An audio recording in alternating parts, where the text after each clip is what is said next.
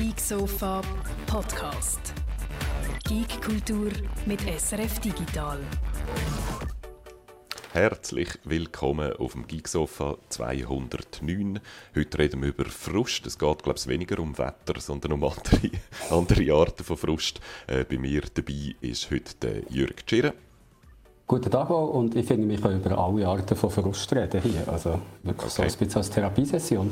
Und ebenfalls dabei die Martina Gassner. Hallo, ich bin Martina. Und natürlich. Hallo ich Martina. Ich sagen, danke.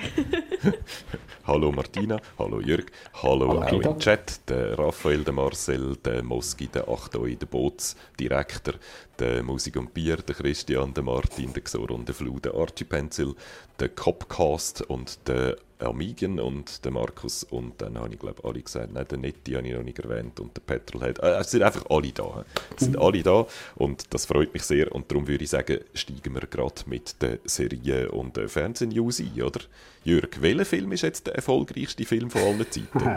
das wechselt eben immer ein bisschen jetzt im Moment. Äh, lange Zeit, oder nein, gar nicht so lange Zeit, ist zwei Jahre, ist es jetzt Avengers Endgame gewesen, wo Avatar vom Thron hat gestoßen und jetzt, das letzte Wochenende, ist Avatar wieder zum erfolgreichsten Film von allen Zeiten geworden. Äh, Avatar, wann war der im Kino? Gewesen? Vor etwa zwölf Jahren, oder so etwas? 200 Jahre. Vor 212 Jahren, äh, wegen der Chinesen. Äh, äh, in China ist Covid nicht mehr ganz so schlimm wie bei uns. Dort haben wir es besser im Griff, weil sie ja viel strengere Leute sind. Halt. Und darum haben die Kinos wieder offen und äh, dann haben sie Avatar wieder ins Kino gebracht, der beste Film, den sie je gegeben Und die Chinesen haben jetzt so viel Geld mehr in die Kasse gespielt im Avatar total, dass er Avengers Endgame wieder vom Thron hat gestoßen so lange, bis man in China nach Avengers Endgame auch wieder ins Kino bringt und dann gibt es auch so ein Kopf-an-Kopf-Rennen zwischen den beiden.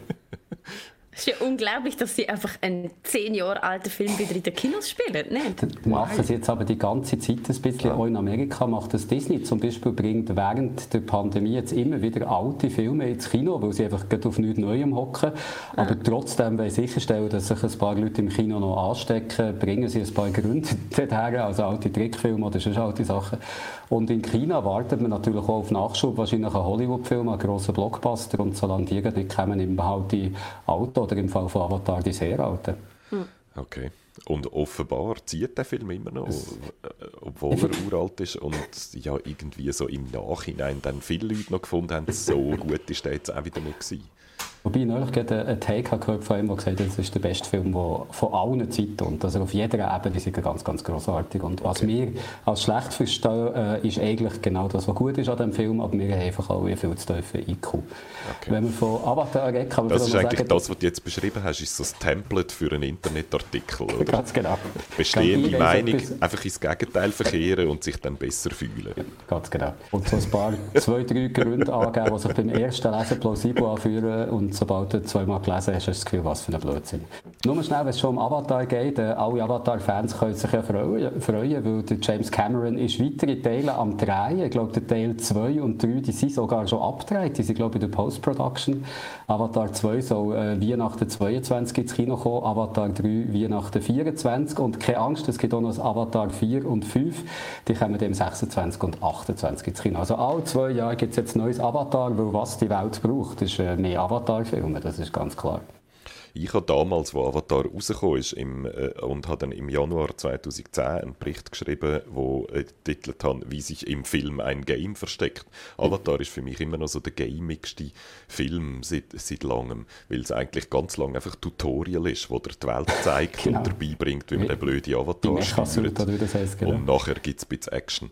Und habe ihn wegen dem eigentlich noch gut gefunden. und die Filmkritiker, die damals geschrieben haben, es sei ein bisschen wie ein Game und sie haben es negativ gemeint. Dort habe ich es dann nach genau dem Template, wo wir es vorher davon hatten, ins Positive gedreht und gesagt, ja, ja, es ist wie ein Game, aber das ist positiv. aber da hat es okay. Approval Rating von 82% bei Rotten Tomatoes. Also. Der hat auch viele gute Gründe, ich kann euch viele gute Gründe sagen, wieso der so erfolgreich war. Etwas, was du immer siehst, Guido, bei den neuen Marvel-Filmen, der ist Cosplay-Material an und für sich. Jeder hat nachher als Avatar verkleidet in die Fasnacht gehen, noch lange bevor es Cosplay überhaupt gegeben hat. Und er ist auch, finde ich, so ein, äh, ein ein Film, den man auch gut als Mädchenfilm bezeichnen könnte. Er ist eben nicht nur einfach Schlachten und grosse Kriege, sondern er, ist schon, er, er schlägt so wirklich in alle Kerben ein bisschen rein und ich glaube, darum ist er äh, so erfolgreich. Ich muss ganz schnell noch etwas aufnehmen, was im Chat gesagt wird oder mm. ich selber auch sehe, wo nebendurch noch der Stream laufen. Es ist so ein bisschen Stop and Go im Moment. Es äh, buffert immer zwischen ihnen. Buffert mhm. Tina, ob du das bist, fragt er mich. Nein, ich bin das mal. ich bin so happy! Martina ist ganz glücklich. Kann man irgendetwas aus Buffer und Guido etwas machen? Nein. Jetzt noch meine Technik, die wird general überholt, darum übernimmt das heute Guido, aber der Guido hat scheinbar ähnliche Probleme. Äh, ich glaube, bei mir ist es auch die Leitung nach Hause. Ähm, ich habe äh, ja, ich habe einfach so schwankende, schwankende Bitrate nach Hause. Jetzt ist sie sich im Moment gerade wieder am Erholen, darum glaube ich, kommt es dann wieder. Äh, ich glaube, das ist nur ein momentaner äh, Einbruch gewesen. Ich würde darum vorschlagen, wir tun einfach so, wie wenn nichts wäre und, genau. äh, und machen weiter. Absolut. Ich möchte nur noch schnell den Satz vom Automatenbrot, den Catchphrase vom Automatenbrot aufnehmen. Are we having frost yet? genau. Weiter im Text. ich muss gerade schnell schauen, ob ich noch on the fly etwas machen kann, aber ich glaube eben nicht. Ähm, wir machen mal weiter sonst in der Zwischenzeit, wenn du dort genau. schaust. Und zwar mit Netflix. Die gehen nämlich gegen das vor, was wir wahrscheinlich alle ein bisschen machen. Ähm, Passwort teilen. Password Sharing, ja. Mhm. Äh, bis jetzt hast du ja eigentlich immer recht easy können, äh, mit jemand anderem dein Passwort teilen. Jemand bezahlt für einen Account oder beide zahlen für einen Account und teilen sich das und teilen sich mit dem dann auch das Passwort oder sogar mit noch mehr Leuten. Und Netflix hat da jetzt nie groß irgendetwas gemacht. Sie hat zwar immer gesagt, bitte machen es nicht. Es, es, ist nicht erlaubt, aber äh, dass sie wirklich wirklich wären gegen jemanden vorgegangen, hat man nie gehört. Äh, man hat immer gesagt, sie machen es so ein bisschen, damit die Leute lustig werden auf Netflix und weil es so ein toller Service ist, dass man dann irgendwann sagt, komm, das ist zu mühsam mit dem Passwort teilen, wir machen jetzt doch beide je einen Account. Aber jetzt, während Covid, in ihrer Zeit, wo vielleicht noch mehr Leute das gemacht haben als vorher, äh, wollen sie langsam so ein bisschen strenger schauen. Ich habe jetzt noch nichts Konkretes gehört, dass sie es wirklich hat gemacht. Das war ein Artikel bei der Streamable, wo ich gesehen habe, dass sie es einfach vorhaben, gegen das Passwort teilen vorzugehen. Es könnte natürlich sein, dass Netflix langsam merkt, dass das Wachstum ein bisschen an seine Grenze ist gekommen. Also in Amerika selber zum Beispiel wachsen sie ja schon länger nicht mehr oder nicht mehr mit dem Ausmaß, was sie in den ersten Jahren oder, oder in den Jahren, wo sie wo sie so bekannt sind worden, noch gewachsen sind. Und darum könnte es natürlich sein, dass sie jetzt sagen, gut, wenn, wenn der Markt so ein bisschen tapped out ist, dann müssen wir schauen, wie dass wir machen können, dass wir doch noch zu neuen, zu neuen Viewers kommen dort. Und da wäre natürlich gegen das Passwort äh, Scheren vorzugehen, ein Weg, wie man das machen kann. Also keine konkreten Pläne mit leere Drohungen bis jetzt? Äh, es bekommst einen Prompt, bekommst ein Ding, bekommst einen, einen Hinweis. Also in Amerika war das bis jetzt nur gewesen, glaube ich, dass du sagst, äh, ob du wirklich der Owner von diesem Account bist, ob du wirklich da wohnst oder ob du wirklich für das zahlst. Und äh, wenn du es nicht bist, dann äh, bekommst du ein Ding, bekommst äh, 30 Tage Free Trial, also kannst du es äh, einen Monat lang gratis ausprobieren und dann müsstest du aber die eigenen Account machen. Aber glaub, äh, wie viele Leute das nur schnell, wie viele Leute das, das bekommen, ob sie das anfangs erst am Ausprobieren sind und ob sich das auf Amerika beschränkt, das wüsste ich jetzt nicht genau. Ja, ich finde es wieder mal eine lustige Taktik, weil auch schon der Gedankengang, ja, es wird dann irgendwann zu mühsam, irgendwann besorgen sich dann die Leute ihr eigenes Passwort. Wieso sollst du das machen? Du gibst das ja einmal ein und nachher nie mehr. Es ist ja dann einfach so, wie es ist. Ich weiß, auch nicht, ich weiß auch nicht genau. Vielleicht solltest du irgendwann ein schlechtes Gewissen haben und sagen, komm, ich bin erwachsen, ich kann mir meinen eigenen, äh, meinen eigenen Account leisten. Ja, also von Leuten, ich, ich würde es selber nie im Leben machen, aber von Leuten, die es machen, habe ich gehört, dass es wirklich eigentlich ja nicht, wie du sagst, einmal gibst du es ein und dann hast du es und denkst mhm. gar nicht groß dran. Voll. Wenn du ein einfaches Passwort nimmst, wie zum Beispiel Fudi Fudi 300, das ist so etwas, wo du dann auch leicht kannst merken, wo du das wieder musst eingeben musst. So Passwörter würden wir nie machen. Ups, das wäre viel zu einfach. Habe ich jetzt mein Passwort verraten. Guido, bist du neuer Leitung? Äh, ich bin Nome, ja, aber ich habe da völlige äh, völlige Quatschmeldungen da auf meiner Seite. Zum Beispiel, dass du dein Netflix-Passwort neu eingeben Nein, nein, ich habe jetzt, äh, ich habe sie jetzt, glaube wieder zu grün gebracht. Ich glaube, bei mir jetzt ist die Connection wieder gut, gerade jetzt, wo ihr wieder äh, gefragt habt. Äh, mal schauen, wie lange das hebt. Im Moment sieht es einigermaßen stabil aus. Gut. Die Person, die den Podcast schneidet, muss einfach dann ganz viele so Pausen zwischen rausschneiden. ah nein, das nehmen wir ja anders auf. Gut. Game News. Heute passiert etwas Grosses in der Schweiz. Mm. Und Nämlich, niemand wird es merken. Nämlich der Nationalrat beratet über, äh, über ein neues Gesetz, wo es um den Jugendschutz geht äh, in Videogames und Film, wie sie das äh, ähm, betitelt. Das hat eine lange Vorgeschichte. Ähm, es hat mal vor langer Zeit, wirklich langer Zeit, äh, eine Diskussion über Gewaltspiel in der Schweiz. Dort hat, das ist dann so weit gegangen, dass bis in den Ständerat das debattiert worden ist. Dann hat der Ständerat eine Motion verabschiedet mit dem Auftrag an den Bundesrat, das Gesetz zu machen wo das verbessert. Weil die aktuelle Situation ist eigentlich so, dass äh, Jugendschutz Sache der Kantone ist, dass es darum jeder Kanton bisschen anders macht. Ähm, weil Terminator schauen ist für Luzerner Kinder anders als für Aargauer Kinder. Und äh, über Games hat sich sowieso gar kein Kanton gekümmert, bis einmal damals noch, wo der Ständerat über das debattiert hat. Und ähm, dann hat eigentlich seither ist nichts mehr passiert. Der Bundesrat hat die Motion entgegengenommen, die verbindlich ist, oder? Wenn der Ständerat so eine Motion macht, dass der Bundesrat muss ein Gesetz machen, dann muss der Bundesrat das machen. Aber sie sagen ihm nicht, wie schnell er das machen muss. Und darum hat der Bundesrat das einfach mal in eine Schublade getan und ein bisschen gewartet. Und dann haben sie aber jetzt, letztes Jahr, haben sie, äh, ein Gesetz ähm, gemacht und das dann auch in die Vernehmlassung gegeben. Und jetzt ist es so weit, dass es in der Kommission diskutiert worden ist und jetzt im Nationalrat landet. Also das ist der Stand. Und in der Zwischenzeit hat sich eigentlich so eine Selbstregulation etabliert. Die SIEA, das ist so der Verband von der, das ist Swiss Interactive Entertainment Association. Dort sind zum Beispiel Microsoft und Sony drin und äh, Nintendo, aber glaube ich nicht mehr, weiß nicht mehr genau, so ein paar von den grossen Händlern sind drin. Also dort sind nicht alle, alle, die irgendwie mit Games zu tun haben in der Schweiz drin, aber ein paar und auch die grossen. Und die haben so einen Code of Conduct gemacht, wo sie gesagt haben, alle, die zu uns gehören und Games verkaufen, müssen sich als PEGI-System halten. PEGI ist also das bekannte System, das es an vielen Orten in Europa gibt, aber nicht überall. Und das ist aber eine Selbstregulierung von der Branche und zum Beispiel grosse Branchenteilnehmer wie Steam sind nicht an dem Code of Conduct drin oder, oder Epic, der, der Epic Game Store oder so. Alles, was online läuft, geht an dem Code of Conduct vorbei, weil der sich eigentlich auf die Läden bezieht, wo physische Games auf Discs verkaufen. Oder? Und darum gibt es das, was der Bundesrat eine Regulierungslücke nennt. Es ist da nicht alles sauber reguliert und auch die Situation, dass das jeder Kanton ein bisschen anders macht, ist ein bisschen störend. Und jetzt haben sie ein Gesetz gemacht, wo im Wesentlichen darauf hinausläuft, dass die Branche muss eine Organisation machen wo sich selber ein Regulierungssystem gibt, zum Beispiel PEGI oder auch ein anderes, und dann sagt, das ist jetzt für alle verbindlich. Interessanterweise nicht nur für die, die in dieser Branche oder in dieser Organisation dabei sind, sondern für alle in der Schweiz.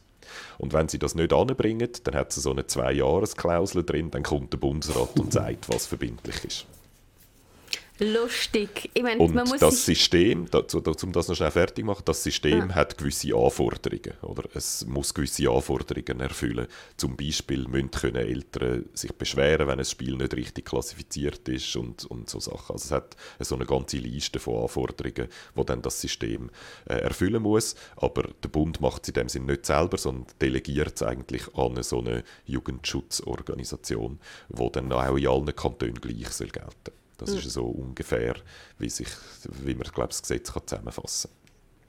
Ich finde, das ist irgendwie so eine unglaubliche Geschichte, weil als ich damals mit dem Gaming-Journalismus angefangen habe, war 2011 gewesen.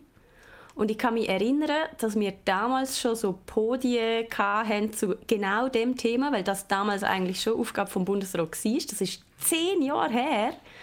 Und an hoch emotionale Diskussionen zwischen. Ja. Ich also 2009 sogar im Kopf. Ich habe auch ja, das Gefühl, es ist, eben damals ist schon, ist schon diskutiert worden, schon länger. Und mhm. wir hatten damals so ein Podium, gehabt, wo Gamer, ähm, der Luzerner Politiker erklärt haben, wieso Gamer etwas Lässiges ist und etwas Wichtiges ist. Und die haben es ist so emotional gewesen. die haben geweint an dem Podium, also es sind Tränen geflossen, weil damals auch das alles noch so emotional aufgeladen war, man irgendwie Angst hatte, dass man so die Indexstruktur übernimmt, wo Deutschland lange Zeit hatte, dass vieles einfach dann verboten ist und, und äh, gerne nur erhältlich wird sein und so weiter.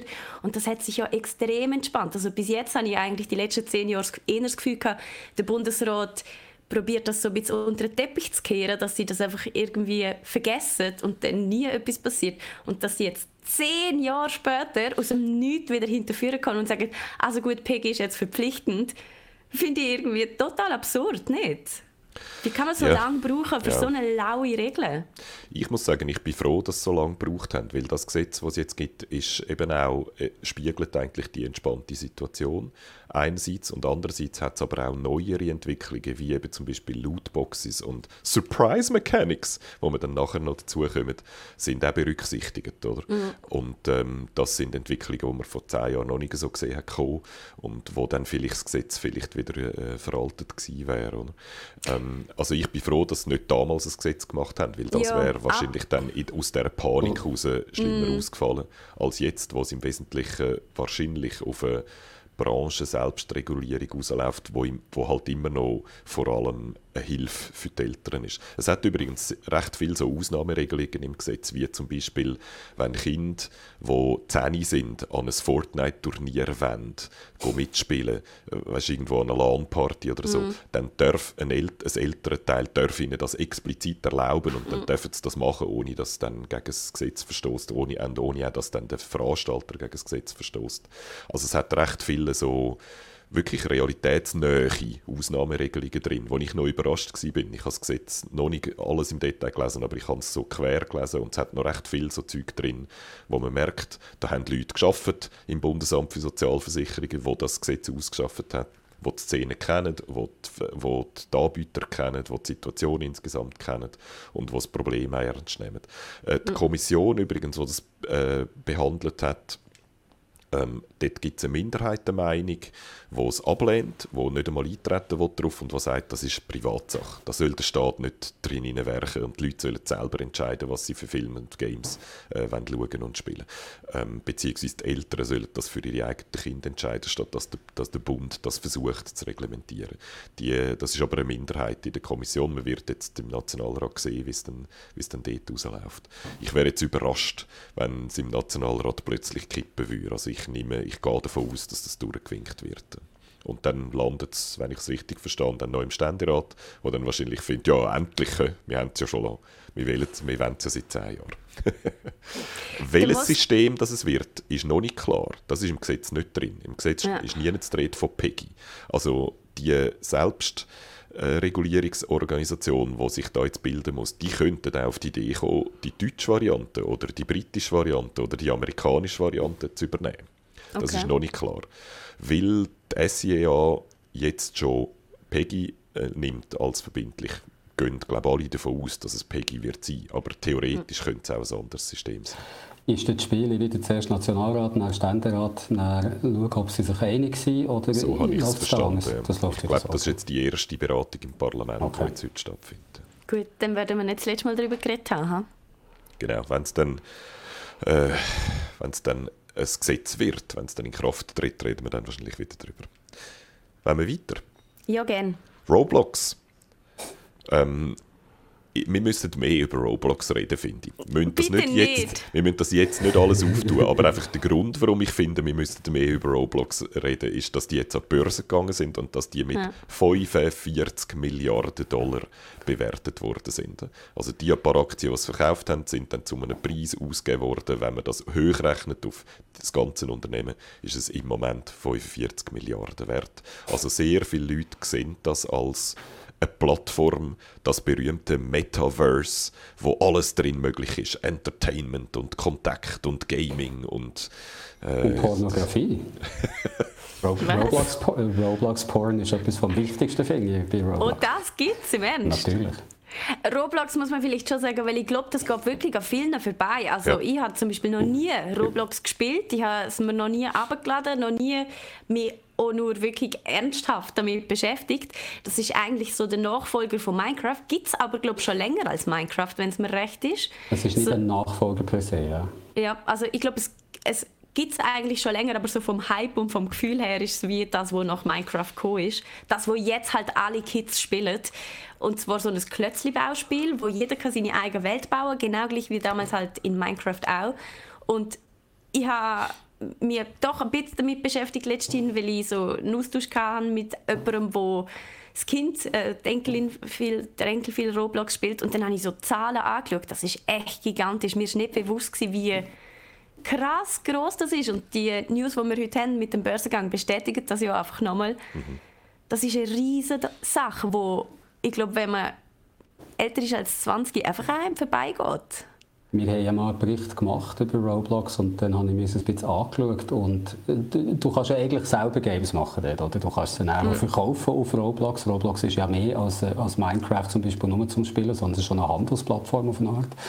Und äh, wenn du schaust, was für Sachen das dort so im, im Angebot sind, es ist so ein bisschen wie der, äh, ich sage es mal böse, wie der Android App Store. Also du hast sehr, sehr viel Quatsch und der wirklich das Gute zu finden braucht viel Zeit. Von dem her bin ich noch überrascht, dass es so wahnsinnig hoch bewertet wird. Da merkt man, dass der Jürgen iPhone-Besitzer äh, ist, dass er so Aussagen tätigt. ähm, ja, also so wie ich es verstanden habe, kann man aber nicht handeln, sondern die Leute, die Spiele machen, sind am Gewinn, wo das Spiel Roblox genau, gibt, ja, also, beteiligt. Genau, Spiel kannst du dann also, kaufen quasi. Du bist quasi Creator, äh, mhm. indem du Welten baust und wenn die Welten erfolgreich sind, weil viele Leute sie spielen, dann kannst du damit tatsächlich Geld verdienen. Und ich habe Zahlen jetzt leider nur parat, aber Roblox weist jährlich aus, wie viel sie ähm, so verteilen unter die Kids, die Spiele gemacht haben. Das ist viel. Ja, das ist viel, das ist viel. Es ist eine klassische Plattform, oder? Es ist eine Plattform, die ganz viel Zeug ermöglicht und darum, glaube ich, wird es so hoch bewertet, oder? Weil es, ähm, weil es eben sehr viel ermöglicht, weil es darum sehr viel Potenzial hat und weil es eben ähnlich wie bei Apple oder bei Google, wo das ja auch so machen, dass sie auf ihren Plattformen jeweils etwas abzwacken vom Umsatz. Genauso macht das Roblox auch, oder sie zwacken dann auch einen Teil vom Umsatz für sich ab.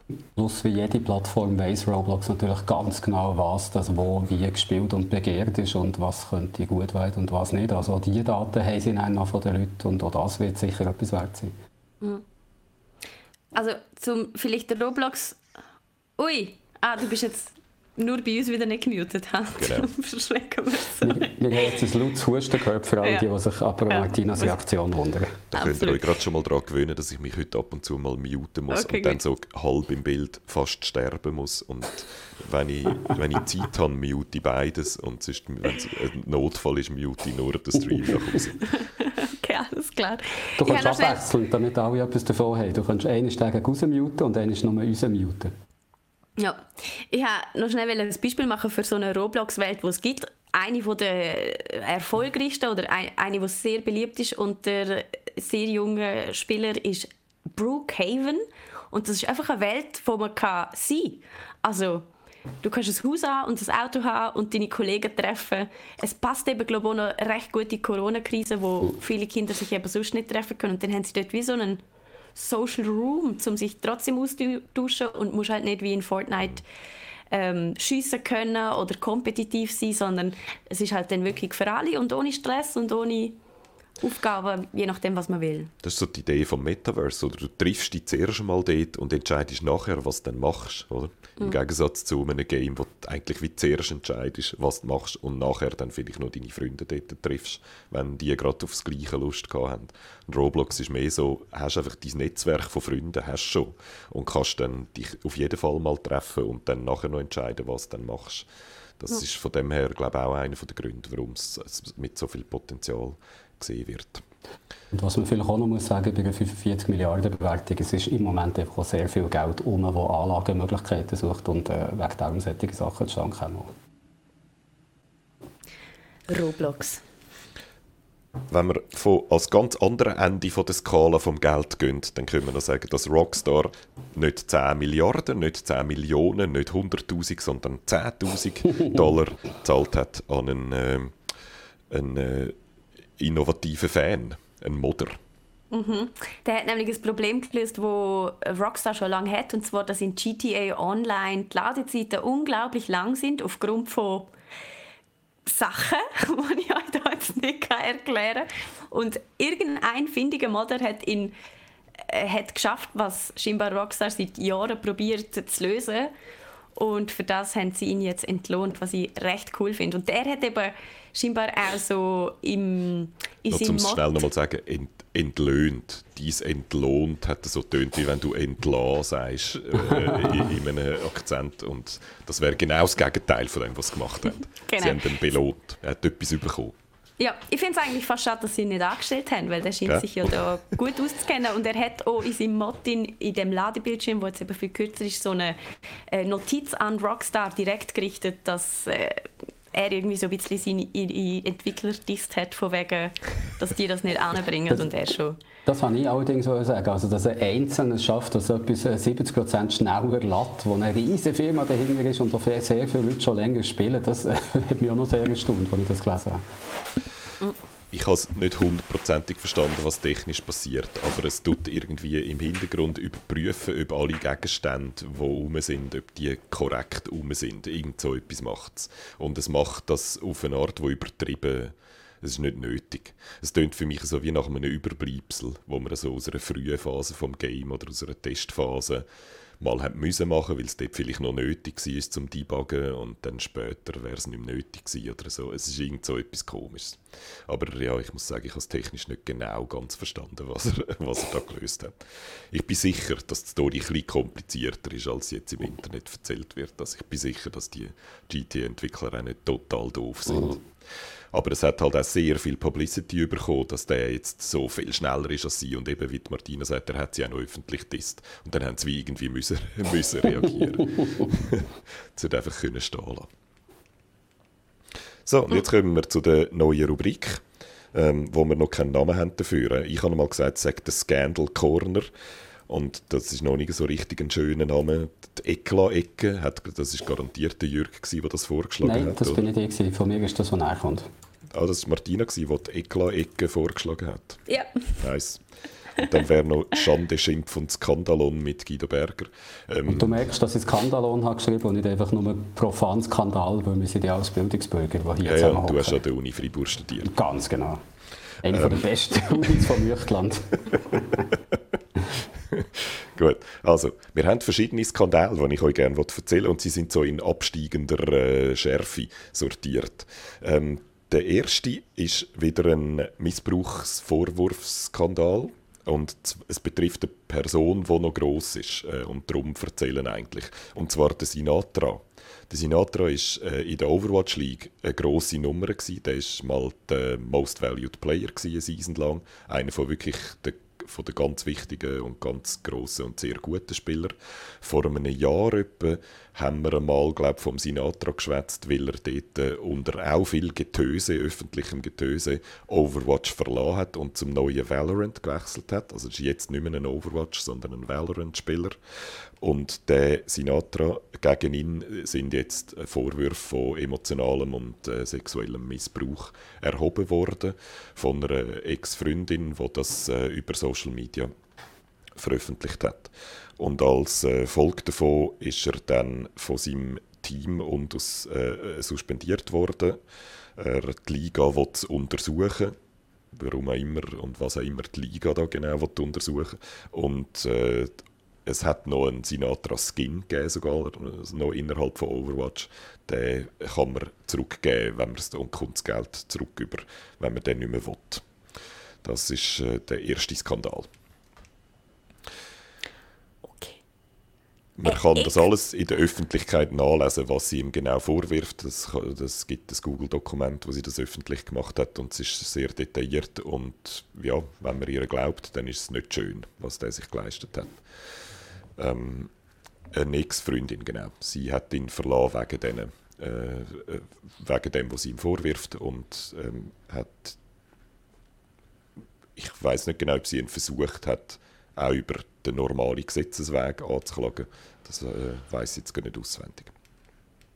Haben wir noch mehr Sexismus in der Games-Branche? Ich glaube, es ist wieder so Machtposition, Missbrauchen. Es geht wieder so ein bisschen in die, in die Kategorie. Ähm, und dann wären wir eigentlich schon gerade beim zweiten Skandal, wo es auch um Machtposition missbrauchen geht, aber auf ganz eine andere Art, das sogenannte EA-Gate.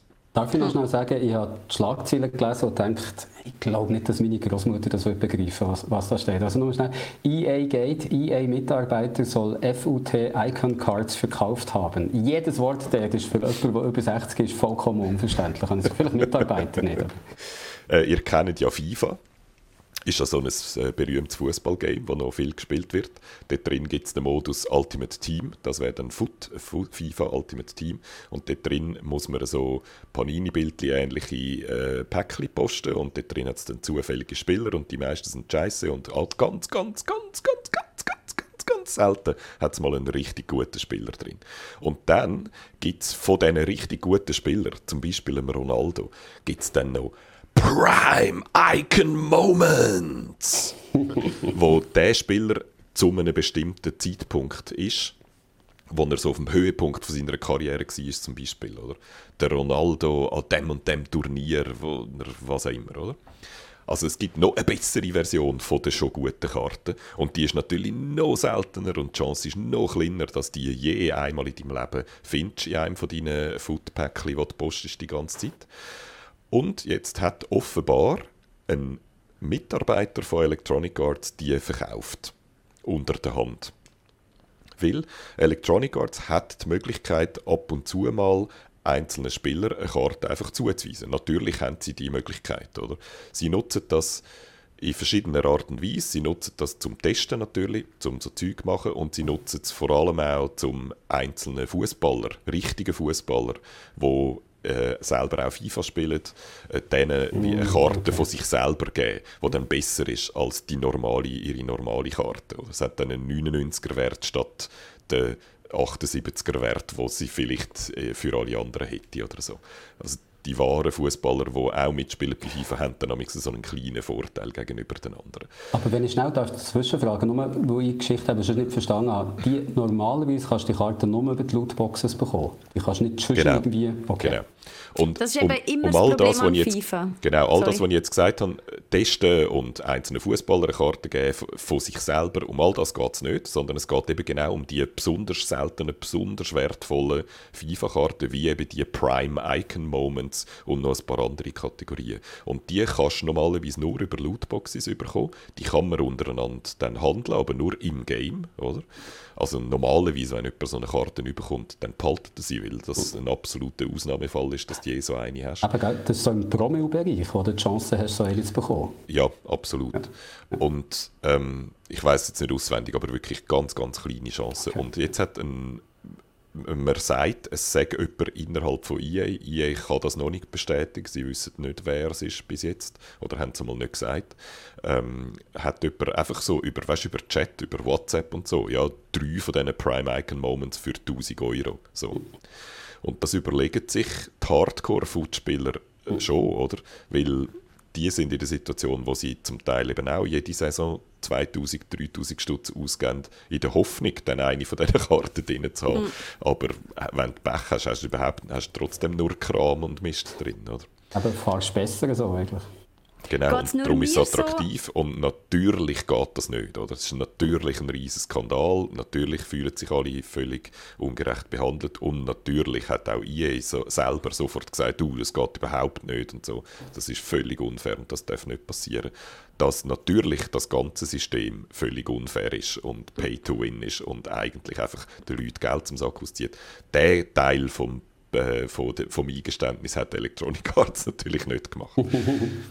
Mir geht es genauso wie einem Netti, der das jetzt gerade in dieser Sekunde in den Chat geschrieben hat. Also mir erstaunt das 0,0 und es ja. ist doch auch irgendwie jedem klar, dass das ständig gemacht wird und dass, dass das, ich meine, das gehört ja quasi zum Geschäftsmodell von FIFA mit dazu, dass die Karten eben verkauft werden und ja. ob jetzt das ein von FIFA ist oder ein inoffizieller Schwarzmarkt oder äh, kommt das kommt doch irgendwie nicht so drauf an. Ich kann mir nicht wirklich vorstellen, wie das jemand außerhalb von Electronic Arts könnte machen weil ich ähm, mir nicht vorstellen kann, wie das jemand sollte können machen oder? Mhm. Du kannst sonst eigentlich mit der Karte nur innerhalb des Spiels handeln und nicht, kannst es nicht rausnehmen und irgendwo für Geld verkaufen oder so und einem anderen Account zuweisen. Das ist etwas, was eigentlich nur Electronic Arts selber kann machen kann.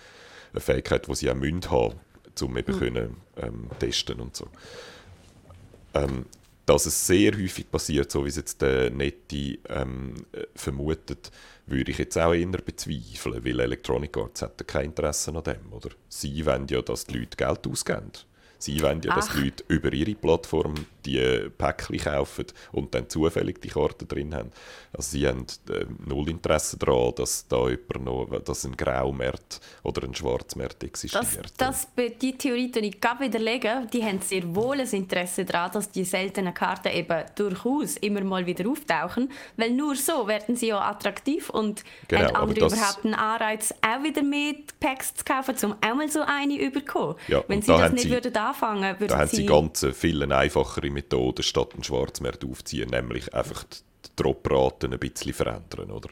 Also, äh, das ist... Nein, überhaupt nicht, Guido. Ich meine etwas ganz anderes. Wenn ich als, sagen wir, ich bin EA, oder?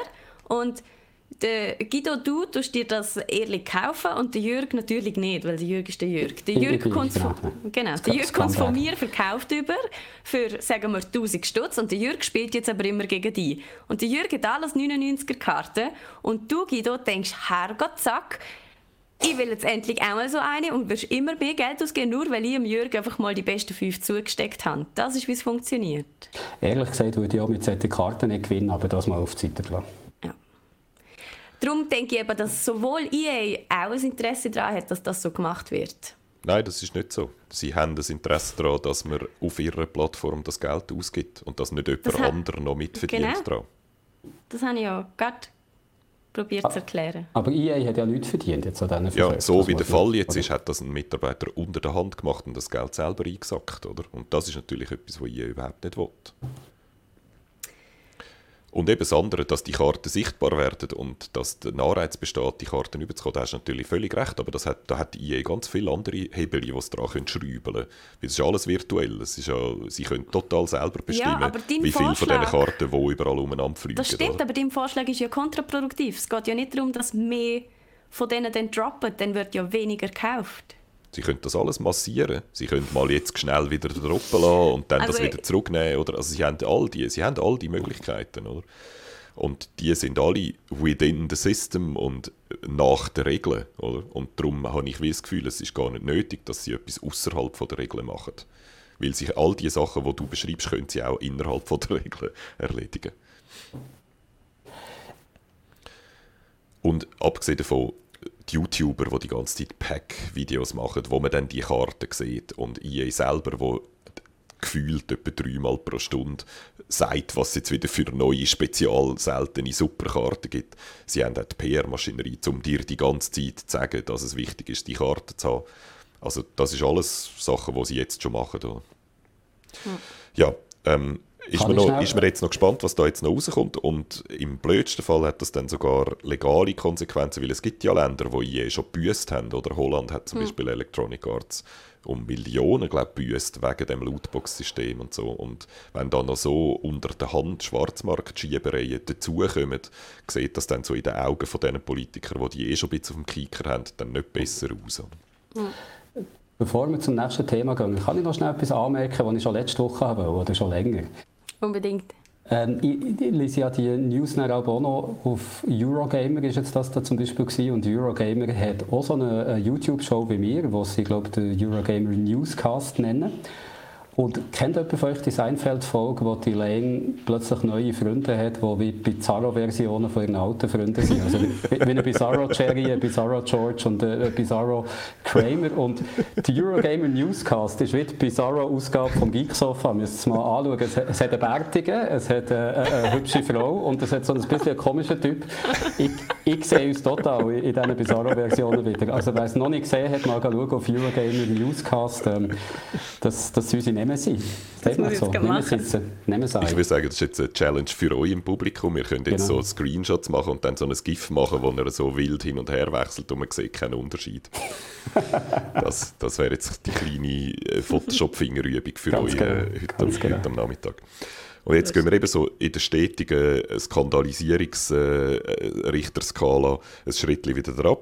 Es, in einem Fortnite-Team, ein Fortnite-Team ist disqualifiziert worden und mir hat die Schlagziele, wo glaub's ja, Eurogamer gemacht hat, sehr gut gefallen. Die haben nämlich gesagt, wegen einem very bad Tweet. und ich finde so die Formulierung very bad Tweet finde ich noch gut. Ich finde, die kann man so als, als Oberkategorie für all von diesen Skandalen noch häufig verwenden. Es geht da äh, konkret um den Wrigley.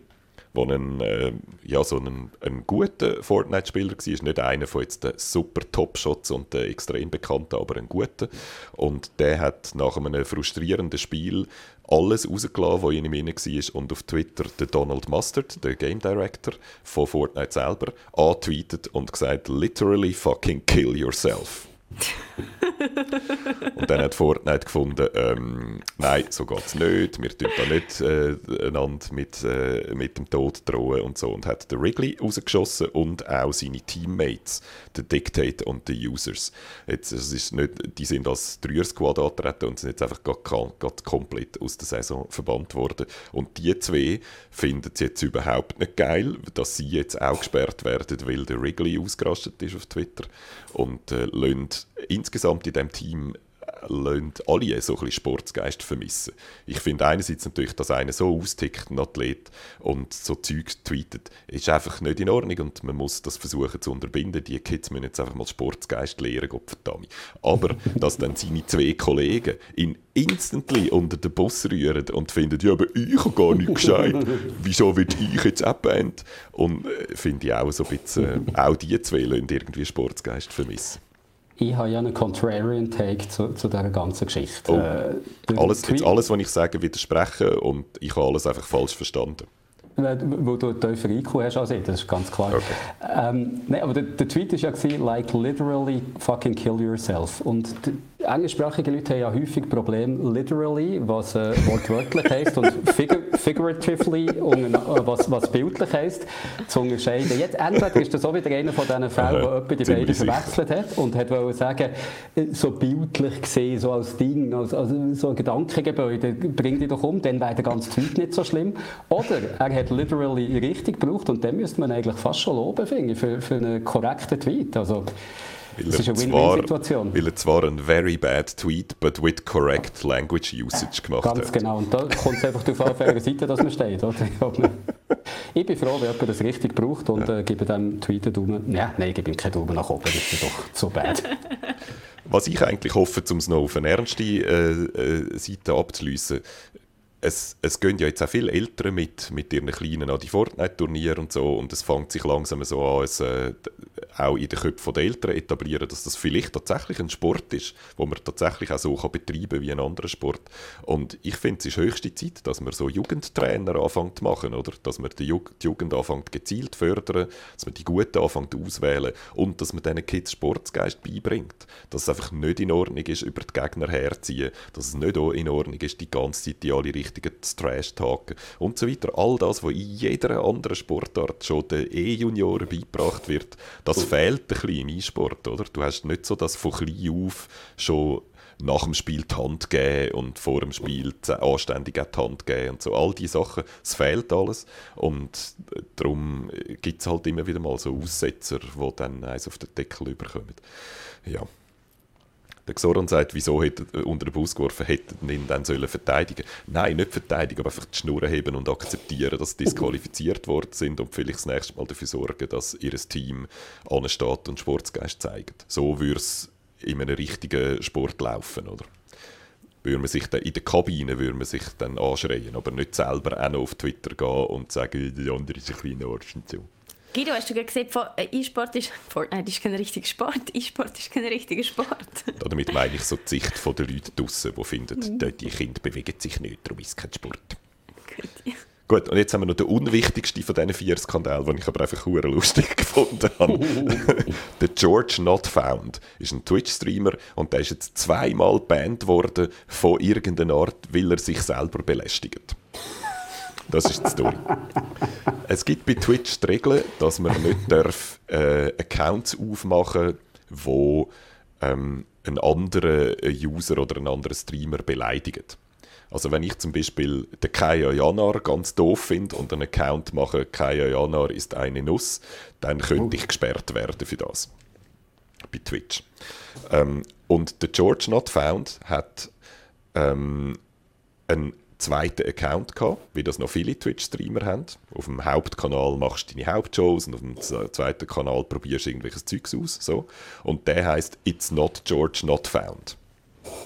Und dann hat Twitter aus Gründen, die niemand so richtig kann nachvollziehen glaube das Gefühl bekommen, dass das ein Parody oder so ein Fake-Account ist, wo der andere Account beleidigt und hat dann irgendwie trotzdem beide Accounts gespannt, äh, bannt und dann der eine wieder entbannt und dann gerade wieder bannt und es kommt niemand raus, was zur Hölle da eigentlich abläuft in dem Twitter-Moderationsteam.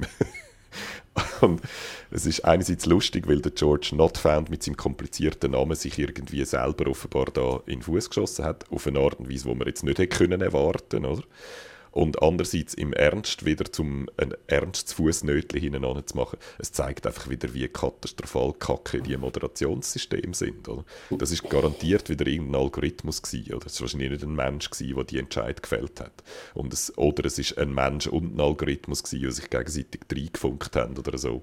Und äh, es ist etwas passiert, wo jedem, was von Augen anschaut, sofort klar ist, dass das dumm ist. Aber es ist trotzdem passiert und der arme Kerl hat mal ein paar Tage lang nicht streamen oh. Der Chat bleibt noch hängen beim Sportthema und ich irgendwie auch gedanklich, weil ich bin da ein bisschen auf der Seite vom Chat. Erstens denke ich, ist, über E-Sport, ist der E-Sport eigentlich gut zusammengefasst, wenn man es mit dem Wort zusammenfasst. Ich habe das letztens irgendwo gelesen und ich finde es mega wahr. E-Sport hat all die Probleme, die der echte Sport, ich mache es jetzt so mal in Anführungszeichen, ähm, äh, auch hat. Und ich glaube, dort ist auch nicht jeder fair, aber natürlich mhm. hat es dort einfach schon ein bisschen längere Kultur. Aber dort genau. wird ja auch so viel Scheiß geredet. Mhm.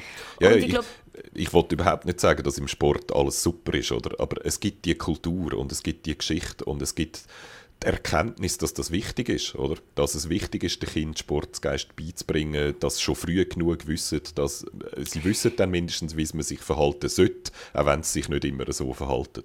Und im E-Sport fehlt das einfach noch. Und ich hoffe, ich glaub, dass das irgendwann ich mal Ich glaube nicht, dass das komplett fehlt, aber ich glaube, es ist halt auch ein bisschen etwas anderes, weil E-Sport ist man oft Einzelkämpfer, mhm. was man im anderen Sport halt schon eher oft eine Mannschaft hat und in der Mannschaft ist man ja mega kollegial und auch bin ich auch nicht ganz einverstanden, dass die anderen hätten müssen die Schnorren heben und akzeptieren, dass sie disqualifiziert sind. Ich meine, ich würde jetzt auch nicht die Schnorren heben, wenn der Jürgen etwas Dummes sieht und ich dann hey. meinen Job verliere.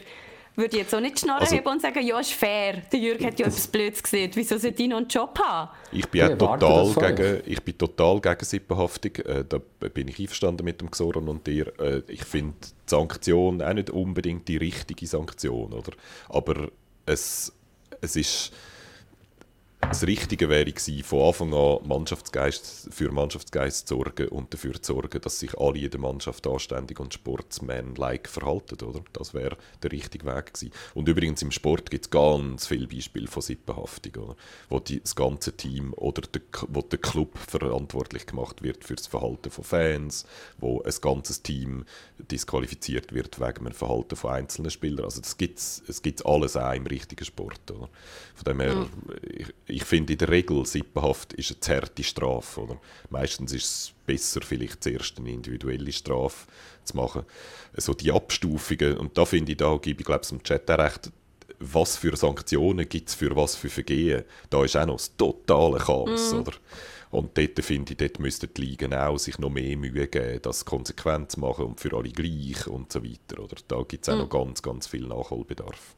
Ja, und ich nehme, wenn dann im Fall eher ein bisschen das Gegenteil war, aus ver längst vergangenen Zeiten, wo man noch äh, die FIFA-Meisterschaften an der Fantasy Basel geschaut hat, weil es noch Messen gegeben hat. Dort war es ja eher so gewesen, jetzt zumindest im Publikum, dass eigentlich die E-Sportler oder zumindest so die neueren ähm, Guten das Gefühl haben, dass Trash Talk und ein bisschen Drama auf der Bühne dazugehört. Und ich bin voll auf ihrer Seite, weil das dient der Unterhaltung, wenn die zwei Rivalen auf der Bühne auch wirklich einen Kampf haben und sich ein bisschen hassen und sich ein bisschen trizen. Das, das, das gehört irgendwie zum Entertainment und zu der Show mit dazu. Und das ist in, gerade in Basel von vielen so als unsportlich aufgefasst worden. Mhm. Ähm, ich glaube, das ist dann auch, also klar, alles hat Grenzen, aber es ist auch ein bisschen Geschmackssache. Weil der Mervegil gerade den Kyrgios im Tennis erwähnt, da gibt es auch im Alter Sportarten gibt's da ganz viele Beispiele, wo das immer wieder diskutiert wird. John McEnroe als berühmtes Beispiel, oder, wo genau das macht, oder, wo du sagst, Tonnen Trash-Tag, Schiedsrichter beleidigen, alles und die einen finden es daneben und die anderen finden, ja, es gibt, ist dafür auch sehr ein unterhaltender Spieler. Mhm. Und das Ausloten von der Grenzen und wo sind die Grenzen, das muss man jetzt alles verhandeln, oder? Vielleicht kommen wir dann an den Punkt, wo man sagt, ja, im E-Sport gehört das dazu. Aber ich glaube, wenn man Massentauglichkeit will, dann ist das wahrscheinlich nicht eine gescheite Idee, wenn man einfach alles rübeln lässt und alles akzeptiert, oder? Mhm. Aber, aber so ein bisschen Action haben, haben wir ja alle gerne. Genau. Ja, es ist total. schlussendlich ein Entertainment-Produkt, von dem her die Balance zu finden. Aber nach dem Match Todesdrohungen an den, der das Spiel Nein, rausgegeben hat, ist eben ein very bad Tweet. Ist ein very bad Tweet, sind wir uns einig. Wobei, so. eben, der Jürg hat schon recht, es kommt dann, nein, lassen wir das. so, ist Stronghold Warlords a very bad game oder ist es ein very ah. good game oder Tweet? Ei, äh, es ist weder noch, würde ich sagen. Es ist äh, äh, ein Zeitloch. Nein, wie sagt man dem? Eine Zeitkapsel. Äh, ah aus dem 2001. Es fühlt sich wirklich einfach an wie ein sehr altes Spiel, wo mich ehrlich gesagt überhaupt nicht abgeholt hat. Es, hat, ähm, es ist ein Echtzeit-Strategiespiel, wo scheinbar schon ein paar gute davon rausgekommen sind. Ich habe noch keins davon gespielt, ich habe keinen Vergleich und darum fällt es mir generell ein bisschen schwer. Aber einfach so als Neueinsteiger in die Serie im 2021, 20 Jahre nachdem sie damit angefangen haben, ähm, muss ich sagen, ist es jetzt nicht wahnsinnig aufregend. Also es sind zum ersten Mal keine Burgen im Mittelalter, sondern es ist in Asien Echtzeitstrategie, aber ansonsten hat sich, glaube nicht sehr viel verändert. Es fühlt sich alles so nach spät die 90er Jahre an. Also das ganze Design und überhaupt und die Möglichkeiten, die man hat, vor allem die Größe der Maps, haben mich wahnsinnig eingeschränkt. Also es sind winzig kleine Maps immer und immer wieder, wo du so immer wieder drei bis vier Burgherren musst einnehmen und gegen eine Burg kämpfen. Missionen wiederholen sich ständig. Es gibt wahnsinnig wenig Abwechslung es hat mich einfach ein bisschen kalt gelassen, muss ich sagen. Dafür habe ich nach etwa drei Stunden Spielen gefunden, oh mein Gott, ich will mal wieder Anno spielen. Ich will das in gut. Und seither bin ich äh, echt ein bisschen wieder mit drin im Rabbit Hole, weil ich halt jede Nacht muss ich wieder das blöde Anno fertig bauen und ich komme keine Nacht vor um zwei ins Bett. Das ist einfach schrecklich. Am Samstag habe ich bis um halb sieben am Morgen gespielt, weil irgendwann ist es einfach hell gewesen und ich dachte, oh mein Gott, ich muss ins Bett, das ist ja schrecklich. Es gibt einfach kein Aufhören in dem Spiel und das zeigt eben auch, gerade wenn man dann wieder Anno spielt und Stronghold im Vergleich hat, wie wahnsinnig viel Tiefe so ein Strategiespiel kann haben oder halt eben auch nicht. So. Und Stronghold ist, denke ich, eher nicht so das beste Beispiel für ein tolles, vielfältiges, lang motivierendes Strategiespiel, ganz im Gegensatz zu Anno. Kennst du das erste Stronghold gut? Nein, aber gerne nicht. Ich habe ja. keins von denen gespielt. Ich habe so ein bisschen, ich kenne die Serie auch gar nicht und habe mindestens von außen das ein bisschen so wahrgenommen, dass das erste Stronghold sehr beliebt ist bei ich glaube, das zweite auch noch. Und dann ist es einfach stetig derab. Dann haben sie mhm. immer wieder Zeug probiert und Sachen gemacht, wo die Fans einfach immer gefunden haben, das erste oder das zweite ist besser gewesen. Und dass sie jetzt mit Warlords eigentlich wie gefunden haben, also okay, dann machen wir halt das wieder so, wie wir das bei den ersten yeah. zwei gemacht haben. Wenn ihr das unbedingt so wollt, bitteschön. Ja. Und das fände ich ein bisschen schade, so, weil das äh, dann, wenn, wenn das so wäre, äh, wäre das so ein bisschen sehr konservativ von allen Beteiligten. Oder? Ja, voll. Und eben, ich habe wirklich gedacht, also beim Spiel habe ich die ganze Zeit gedacht, ich meine, wäre es 2001, wäre das ja okay, weil wir haben noch nicht mhm. all das gesehen, was wir mittlerweile in den letzten 20 Jahren gesehen haben, aber man kann halt nicht einfach so Zeit zurückdrehen. Man ist sich schon gewöhnt, was alles um ist und ja, nein, also ich weiß nicht, manchmal frage ich mich, habe ich, noch nicht, habe ich die taktische Tiefe noch nicht so verstanden, weil man hat eben verschiedene Truppen und es ist echt eine Strategie und vielleicht müsste ich die ähm, Schleuer gruppieren und zusammenziehen und angreifen lassen und so, aber irgendwie ist es so ein bisschen egal, weil eben, es sind immer so kleine Maps und so kleine Burgen, dass man auch einfach alle zusammen kann losschicken kann und sagen, da, machen es mhm. kaputt. Also ich habe das Gefühl, so viel habe ich jetzt nicht verpasst, auch wenn ich nicht den Deep Dive in Stronghold gemacht habe, sondern irgendwie schon nach acht Stunden wieder wieder ausgestiegen bin? es geht eigentlich sehr so ein kleines Thema, das wir noch in einem anderen Zusammenhang wollen ansprechen oder ähm, mhm. so die, die, es gibt so den Typ Gamer, der gerne alte Games hat, Retro-Gamer, oder? Und mir ist es äh, bei Speed Limit ist mir so gegangen. Wir haben, das wie lange haben wir uns überlegt, ob wir das auch noch sollen Let's Play haben, wir es auf den Plan da. Du hast gedacht, das ist ein Game, das mir wahrscheinlich noch gefällt. Ich habe es dann ausprobiert und habe also als äh, eine sofortige Abneigung gespürt gegen das Game. Es ist ganz, ganz schlimm gewesen, wirklich. Ich es nach ein paar Minuten hätte ich das schon wieder weggelegt und ich habe es dann nur noch weiter gespielt, einfach zum schauen, ist das jetzt einfach der erste Eindruck oder, oder äh, kann ich es wirklich nicht mit dem Game? Hast du vielleicht noch etwas herausgefunden, äh, wo ich nicht daran denke? Das dann noch weiter gespielt, habe mich gezwungen, gezwungen, das zu spielen.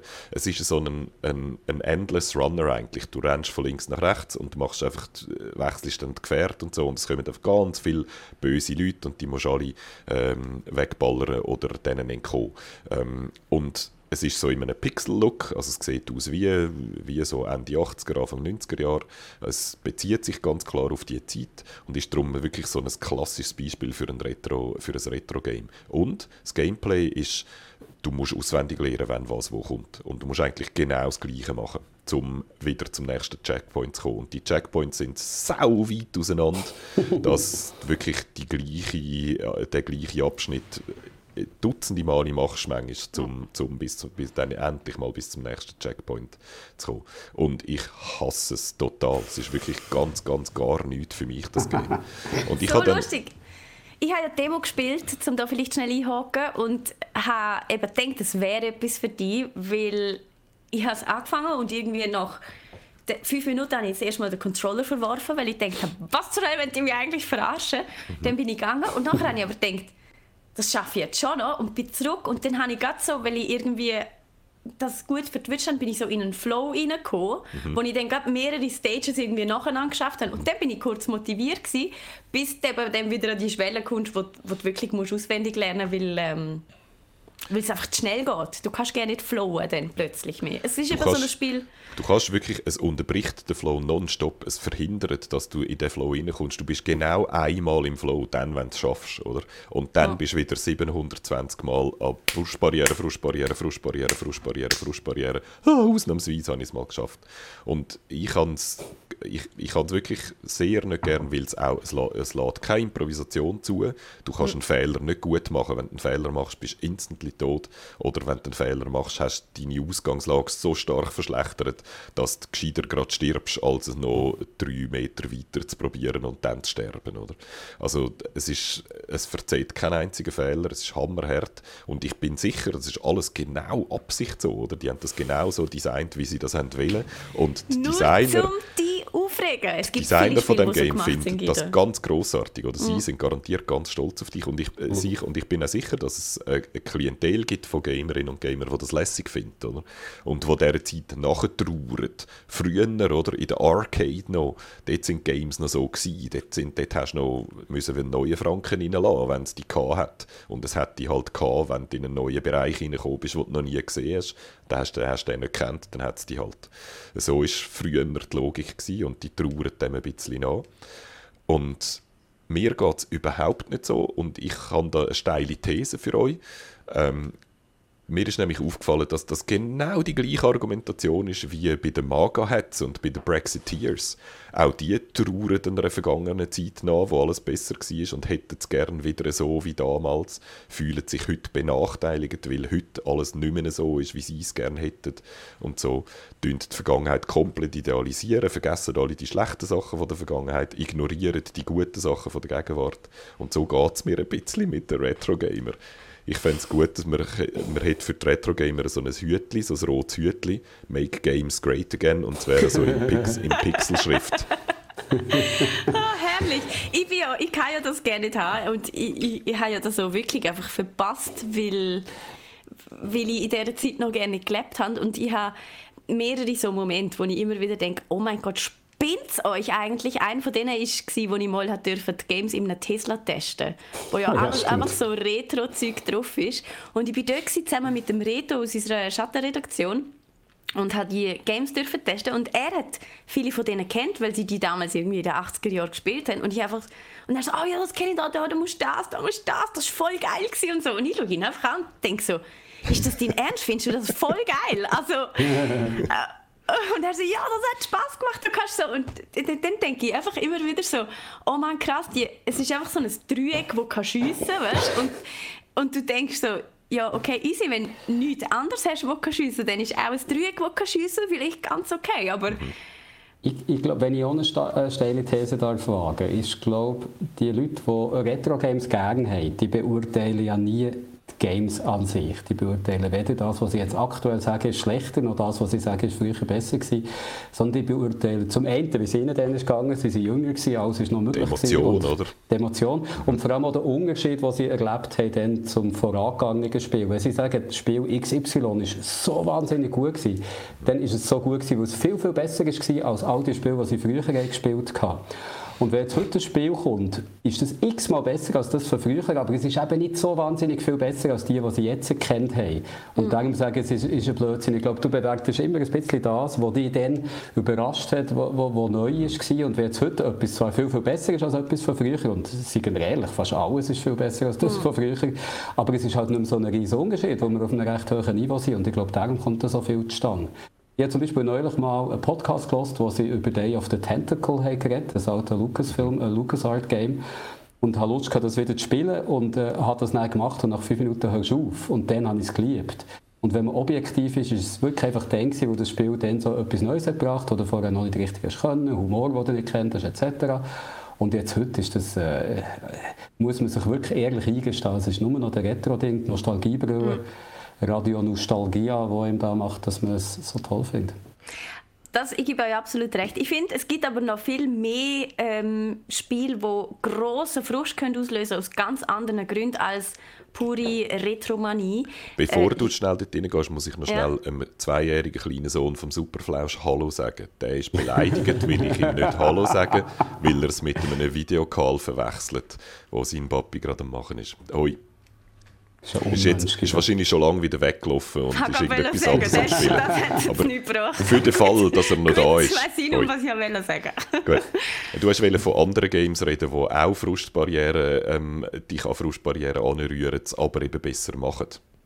Ge ähm, ja, es gibt solche, die es besser machen, aber äh, ähm, Hades zum Beispiel, um bei den Positiven vielleicht anfangen, da, dort kommst du ja auch immer wieder so eine wahnsinnige Frustbarriere, wo du denkst, hey, das schaffe ich mhm. Nie. Und was dann aber dir ermöglichen, dass es eben doch geht, durch einfach richtig gutes Game Design, angefangen von einer absolut präzisen Steuerung, die einfach funktioniert, über äh, Levels, wo man auch wirklich dazulernen kann. Und gerade in Hades sind ja die Welten auch nicht so, dass du überhaupt jemals eine Chance hast, um sie auswendig zu lernen, weil sie sind prozedural generiert und jetzt mal ein bisschen anders.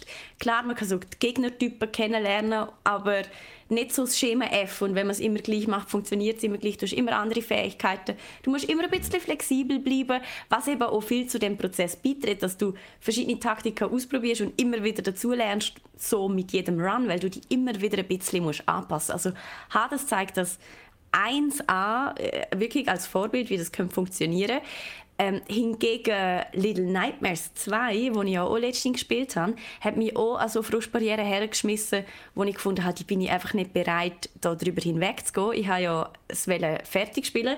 Der Nino, einer aus dem äh, Let's Play Chat, ist immer noch ganz hässlich auf mich, weil ich das nicht eingehalten habe, mein Versprechen, dass ich das auch fertig spielen Aber ich einfach, ich fühle mich einfach nicht fair behandelt von von, von Little Nightmares 2. Eben weil die Steuerung so unglaublich unpräzise ist und weil das Game Design einfach schlecht ist. Die haben 2,5D, wo du dann im Raum rundum zünden und so, wo ich finde, wer hat sich das ausdenkt und wieso muss ich mit dem dealen, dass die das so schlecht gemacht haben?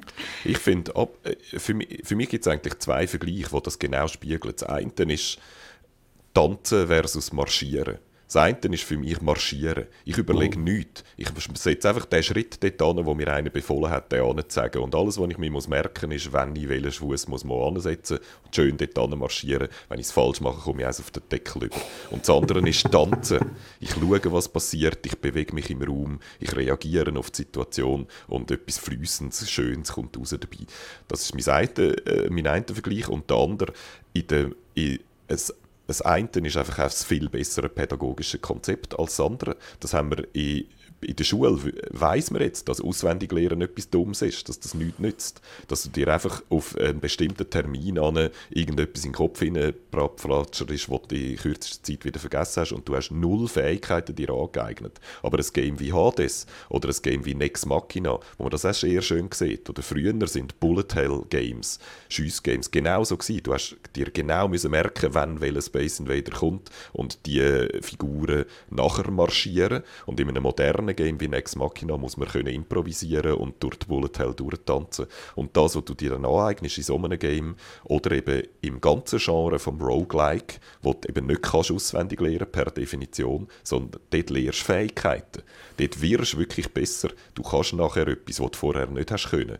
Und du kannst das dann auch bleibend, oder? Also du bist dann, du bist dann immer gut im Game und nicht plötzlich wieder schlecht, bloß weil du vergessen hast, wenn wo welcher Gegner kommt, oder? Also mhm. es ist wirklich einfach die bessere Pädagogie und für mich ganz klar ein Fortschritt in der Entwicklung, wo es keinen Grund gibt, zurückzugehen. Mhm.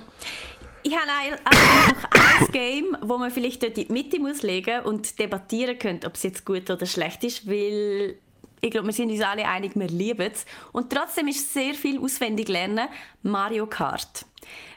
Dort wirst du ja eigentlich letztendlich auch nur gut, wenn du einfach all die Strecken kennst und genau weißt, was du zu tun hast. Und je besser du auswendig hast, desto besser wirst. Aber du hast aber trotzdem total recht, Guido, weil Mario Kart das Tanzelement gleich noch drin hat. Die unerwarteten äh, Sachen, die passieren, Gegner, die der Zeug anschiessen und so weiter so dass dort Mario Kart eben auch ein sehr frustrierendes Game auf die eine Art kann sein aber irgendwie gleich hure gut ist. Findest du es frustrierend? Ich Mega. Find es, ich finde es tough, aber frustrierend wäre das falsche Wort, finde ich jetzt. Weil ich habe nicht ein schlechtes Gefühl.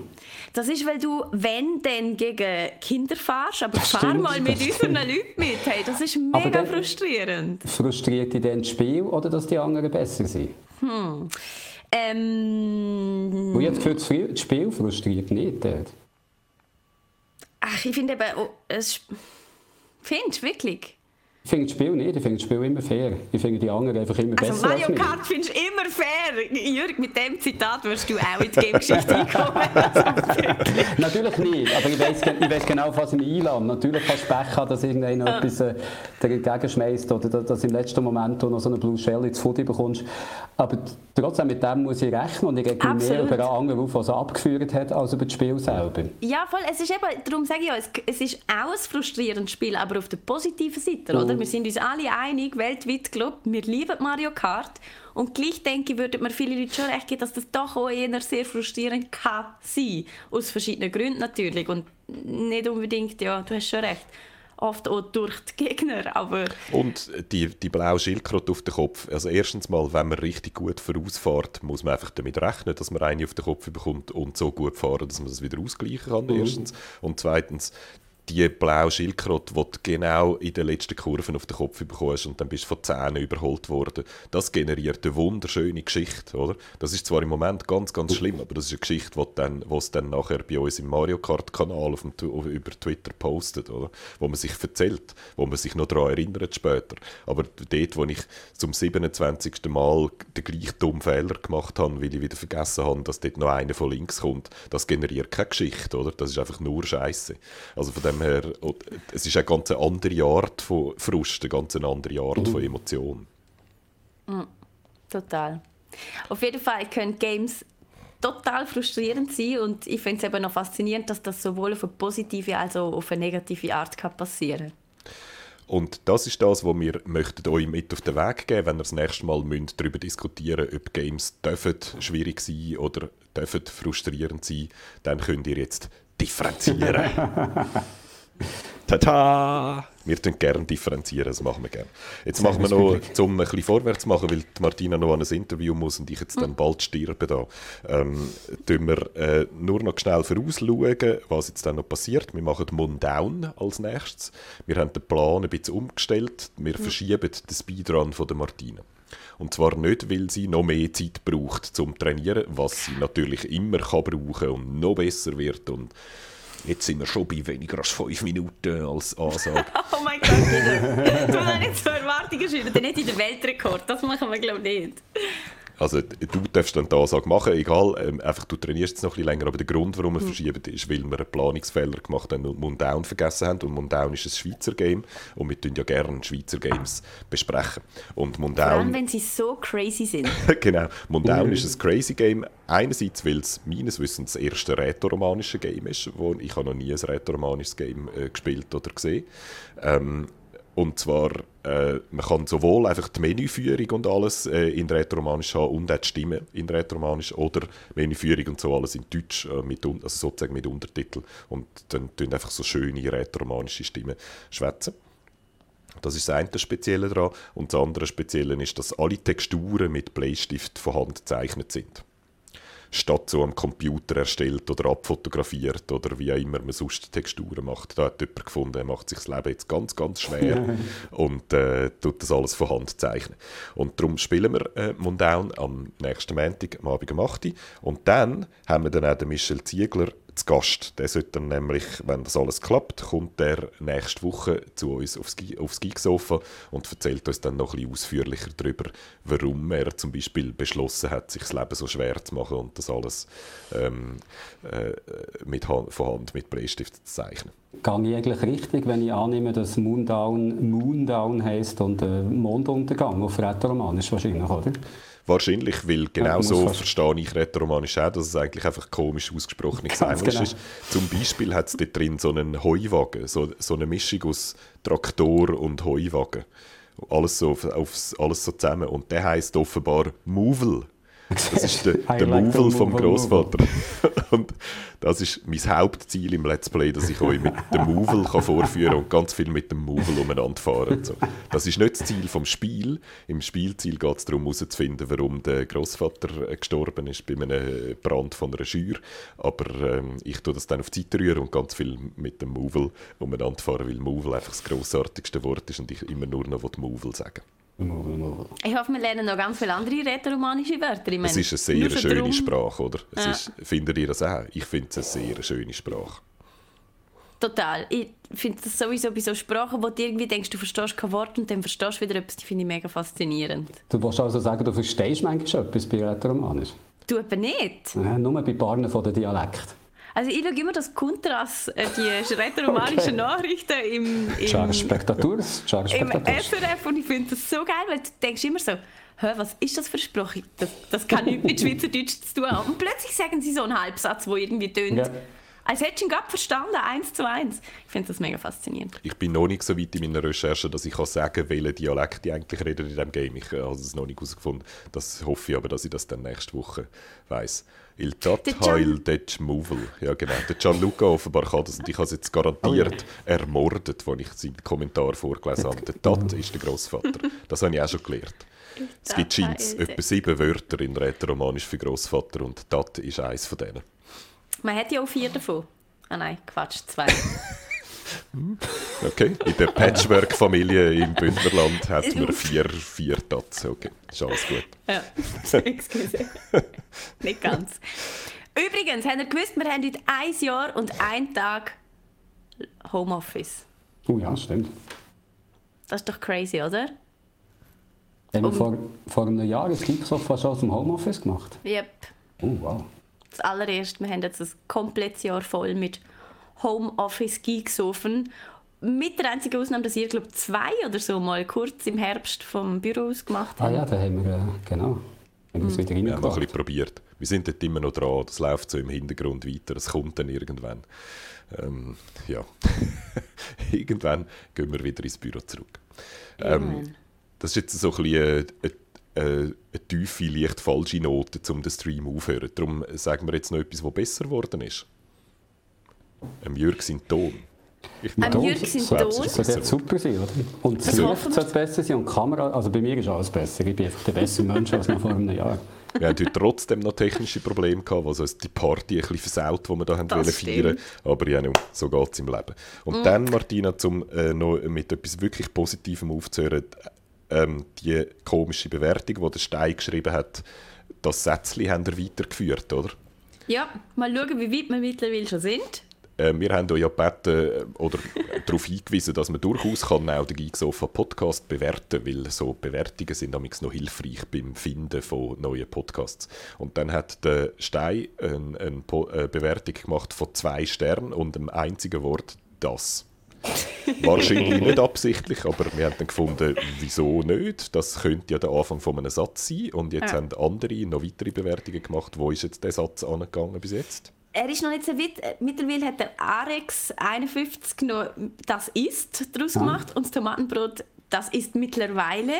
Und jetzt sind ihr gefragt, was ist das eigentlich mittlerweile? Äh, Podcast Addict heißt App, wo man uns kann super bewerten kann. Wenn ihr findet, dass das mittlerweile irgendetwas ist oder auch nicht, können Sie es dort sagen. Und das Ziel, das Ziel ist, dass wir in 16'000 Jahren Aliens auf der Erde kommen, es keine Menschen mehr gibt, sie das finden und denken, dass sie unsere Bibel waren. Also geben euch neu dabei. Ja. Und, äh, ja. Es soll jetzt haben wir, jetzt haben wir das Ziel gesetzt, den Cliffhanger genau. erzählt. Ähm, besser würde ich sagen, kann man nicht äh, aufhören. Ja, ein kleiner Hinweis noch. Wer das Bizarro Geek Sofa mit den Gesichtern von den Leuten von Eurogamer, die gesehen ich habe, während ihr geredet habt, bei Photoshop das schnell gemacht und ich kann jetzt Geil. im Geek Sofa oh yeah. im Discord, im Geek Sofa Kanal schauen. Dann hätten Geil. wir auch noch professionell den Geek Sofa Teaser unter, äh, den Discord Teaser untergebracht. Ganz genau. Wahnsinn. Also, ähm, das war es. Wir haben am nächsten, äh, die nächste Woche ein Mundown-Spezial am Montagabend gemacht, die Mundown im Let's Play und dann am äh, Mittwoch der Michel Ziegler, der äh, Mundown entwickelt hat, als Gast auf dem Geeksofa. Herzlichen Dank äh, für eure Aufmerksamkeit heute Nachmittag. Ähm, Macht es noch gut. Bis bald. Adieu! Steibein!